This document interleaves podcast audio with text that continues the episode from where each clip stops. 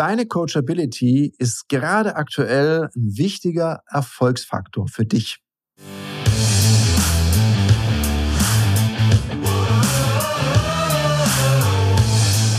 Herzlich willkommen bei dem Podcast Die Sales Couch Exzellenz im Vertrieb mit Tarek Abodela.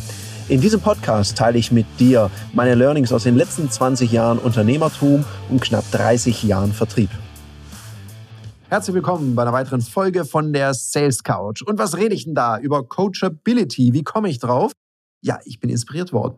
Jetzt letztens habe ich ein Reel veröffentlicht auf Social Media und da hat jemand drunter geschrieben, es ging um neue Fähigkeiten. Also was ist eine der wichtigsten Fähigkeiten für neue Verkäufer und Verkäuferinnen? Und ich habe gesagt, Frustrationstoleranz. Also wie gut kann jemand mit Rückschlägen und Niederschlägen umgehen? Fällt er gleich um und liegt erstmal im Koma oder steht er wieder auf und macht heiter eins weiter? Also er fliegt vorne raus und kommt von hinten wieder in die Firma rein. So ungefähr war das Thema. Und dann hat jemand drunter geschrieben, ja, und auch Coachability ist ein wichtiges Thema für neue Verkäuferinnen und Verkäufer. Und ja, Finde ich genauso. Also Haken dran. Danke für die Inspiration. Wenn du das jetzt hier hörst und dich bei mir meldest, dann kriegst du eine Tasse aus der Champion-Schmiede. Also einfach auf einem der Social-Media-Kanäle mit mir in Kontakt treten und dann kümmern wir uns drum.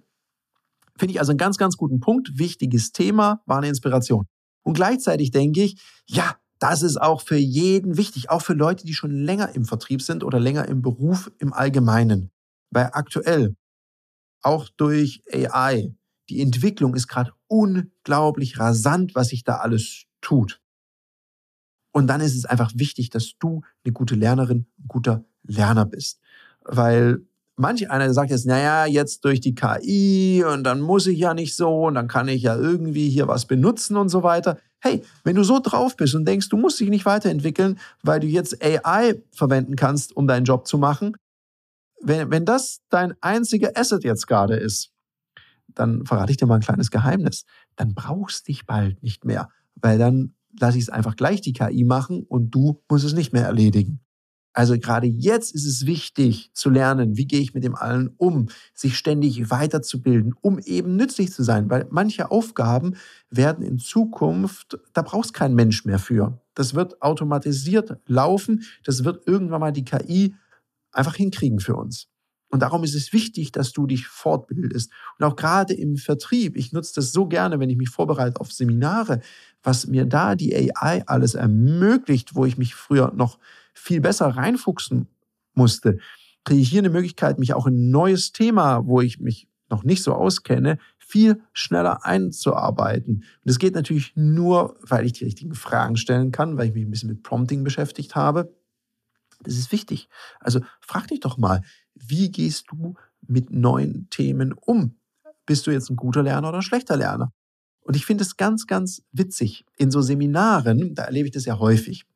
Da gibt es dann so die Leute, die setzen sich immer sofort in die letzte Reihe, so mit verschränkten Armen, haben auch nichts zum Schreiben dabei, gar nichts. Weder ein Papier, noch ein Stift, noch nicht mal was Digitales, nichts. Die zeigen so aus jeder Pore ihres Körpers, heute ist für mich eh nichts dabei. Und auch wenn ein Kollege was erzählt, die können mir alle gar nichts beibringen. Das kann zwei Gründe haben. Entweder bin ich vom Stamme, ich weiß und kann eh alles besser, oder ich bin vom Stamme, ich bewache meine Komfortzone, auf Teufel komm raus, wehe, jemand rüttelt an der. Und dann kommen so die anderen Reihen, die reinkommen und sagen, ja Mensch, ich habe schon drei Podcasts von Ihnen angehört und so weiter. Zack, in der ersten Reihe sitzen da mit dem Kuli und sind sehr aufmerksam, stellen Fragen und die hören mhm. zu. Es gibt ja auch so ein paar Experten, die stellen die Fragen nicht, weil sie was dazulernen wollen, sondern nur, damit sie sofort sagen können, wie sie es machen. Oder äh, auch ganz witzig, als letztens hat mir jemand eine Frage gestellt zu einem unternehmerischen Thema und ich habe schon an den ersten Worten gemerkt, oh, oh, oh, ich glaube, das passt jetzt nicht in dem seinen Wertekanon rein, wie ich dieses Thema sehe was total okay ist. Ich finde es sowieso wichtig, dass man auch mal in einen kontroversen Diskurs miteinander geht und trotzdem wertschätzend bleibt. Das vermisse ich in letzter Zeit manchmal. Es ist immer so, man wird dann gleich kategorisiert in irgendeine Ecke und dann gibt es Streit und anstelle sich mal auseinanderzusetzen und zu verstehen, warum sagt er das, was sind ihm seine Themen, würde helfen. Hilft nicht nur im Vertrieb, hilft auch in der allgemeinen Kommunikation. Jetzt mal was anderes. Du hörst diesen Podcast möglicherweise, weil du dich vertrieblich verbessern möchtest. Und nach dem Motto, es gibt nichts Gutes, außer man tut es, sei mir eine Frage gestattet. Wann trainierst du denn deine Vertriebsfähigkeiten? Jetzt hast du hoffentlich gesagt, immer beim Kunden, weil das ist gar kein Training. Das ist Sammeln von Erfahrung. Und Profis, Profis, die trainieren nicht im Wettkampf, da wird Leistung abgerufen. Deshalb haben wir online einen geschützten Raum geschaffen, in dem du deine Vertriebsfähigkeiten aufs nächste Level heben kannst, mit Menschen, die eben auch Bock drauf haben, auf spielerische und innovative Weise ihre Vertriebsskills weiter zu verbessern, zu trainieren. Buch dir also auf www.ludoki.com slash Termine deine Trainingssession für 49 Euro plus Mehrwertsteuer bekommst du drei Stunden Training mit Gleichgesinnten und einem unserer erfahrenen Vertriebstrainern. Das nächste Training findet statt am Dienstag, den 18.06. um 18 Uhr. Also buche dir jetzt ein Ticket. Alle weiteren Infos findest du auch in den Show Notes. Und jetzt geht's heiter weiter mit der Sales Couch. Auf jeden Fall war das so, ich habe sofort gemerkt, mir wurde eine Frage gestellt, wie ich das als Unternehmer löse. Ich konnte sie noch nicht mal zu Ende erzählen. Dann wurde gleich dagegen diskutiert. Dann kam die nächste Frage und die nächste Frage. Ich kann an der Stelle tatsächlich, wenn ich auch sonst sehr ungeduldig bin, sehr geduldig sein. Und irgendwann habe ich mich aber gefragt, ich habe dann gefragt, sag mal, möchtest du das überhaupt von mir hören oder möchtest du lieber erzählen, wie du es siehst? Weil das scheint dich ja nicht so sehr zu interessieren, wie die Lösung ist das Lustige ist, das war jemand, der hatte gar keine Erfahrung in dem Bereich, hatte aber schon ganz viel Meinung dazu. Und wenn du so drauf bist, ich kann dir eins sagen, das ist eine super schlechte Lernstrategie. Weil ich kenne viel erfolgreiche Unternehmer, die kannst du immer fragen. Und die freuen sich auch, wenn sie Fragen gestellt kriegen und sie beantworten die sehr, sehr bereitwillig. Wenn du aber immer gleich dagegen quatscht, dann denken die sich, ey komm, du hast mich gefragt, wenn du dir noch nicht mal meine Antwort anhörst, dann habe ich auch keine Lust, das dir mehr zu erzählen. Weil die wollen ja nicht mit dir diskutieren, die beantworten erstmal deine Frage. Wenn du jemanden fragst, wie er es gemacht hat, dann hast du ihn ja gefragt, wie hat er es gemacht. Der ist jetzt nicht darauf vorbereitet, dass er da mit dir in den Diskurs gehen soll, hat er auch gar keinen Bock drauf und auch gar keine Notwendigkeit. Weil wenn es für ihn, so wie es läuft, erfolgreich ist und du ihm eine interessierte Frage stellst und jemand ist hilfsbereit zu dir und du diskutierst es oder verurteilst oder beurteilst es oder bewertest es, auch deine Bewertung ist nicht gefragt. Verwert's doch lieber. Und selbst wenn es für dich, ich habe das ja auch manchmal, ich frage dann jemand, hey, wie machst du das? Der erzählt mir dann seine Meinung oder formuliert es auf eine Art, wo ich denke, boah, das ist nicht die Wertschätzung, die ich jetzt meinem Team gerne entgegenbringen würde, aber okay, hat er jetzt so gesagt? Und dann verwerte ich das für mich und prüfe mal für mich, kann ich davon überhaupt was verwerten für mich oder eben nicht? Aber ich diskutiere das nicht. Das war auch nicht die Fragestellung. Ich könnte sagen, oh, das ist ein interessanter Aspekt, magst da mal meine Perspektive zu. Und dann kann ich in eine Diskussion einsteigen. Das kann ja total interessant sein.